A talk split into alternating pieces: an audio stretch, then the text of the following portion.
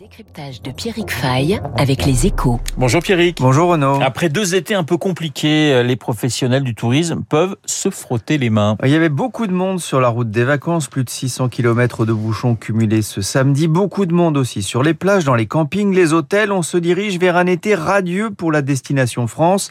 Le Club Med évoque par exemple une hausse de 10% de ses réservations en France, alors que Bellambra constate un rythme de vente supérieur à 2019. Le secteur des campings pense battre, lui, son record d'il y a deux ans, avec plus de 130 millions de nuitées cet été. Au global, à mi-juillet, la fréquentation augmente déjà de plus d'un tiers sur un an, rapporte le cabinet de conseil MKG, interrogé par Yann Duvert dans les échos. Et sur l'ensemble de juillet, la progression des réservations atteint 45% par rapport à 2021. Le mois d'août laisse aussi entrevoir un été faste proche des records atteints en 2019 avant le Covid. Malgré l'inflation, malgré les inquiétudes sur le pouvoir d'achat. Les Français et les touristes étrangers avaient vraiment besoin de vacances et rien que d'en parler d'ailleurs, ça me donne envie de mettre mon maillot de bain. Eh ben, écoutez, euh, Pierrick, vous faites comme vous le sentez. Les touristes étrangers, justement, sont de retour en France. Ouais, c'est le cas notamment dans les hôtels hein, qui font déjà le plein. Si les Français sont plus nombreux à être restés en France, les professionnels constatent aussi une forte croissance des clients britanniques, mais aussi de ceux venus du nord de l'Europe. Alors, seule incertitude, le mois de septembre s'annonce plus mou.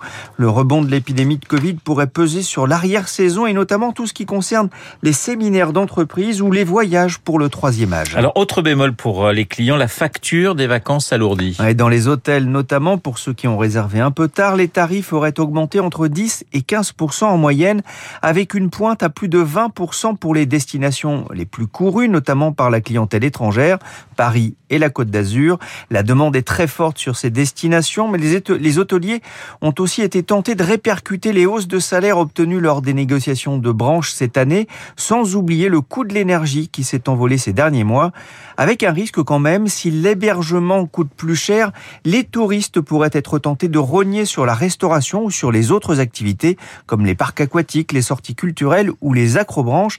Alors une consolation Renault quand même pour les juilletistes, il fait beau et peut-être même un peu trop chaud. D'où votre maillot de bain, mon cher Pierrick. Pierrick Fay et son décryptage sur l'antenne de Radio Classique. On va parler de la météo dans un instant. Euh, juste euh, le temps de vous dire eh bien, que mon invité à 8h15 sera euh, Dominique Régnier, le directeur général de la Fondation pour l'innovation politique. Dans 30 secondes, le journal, mais tout de suite donc.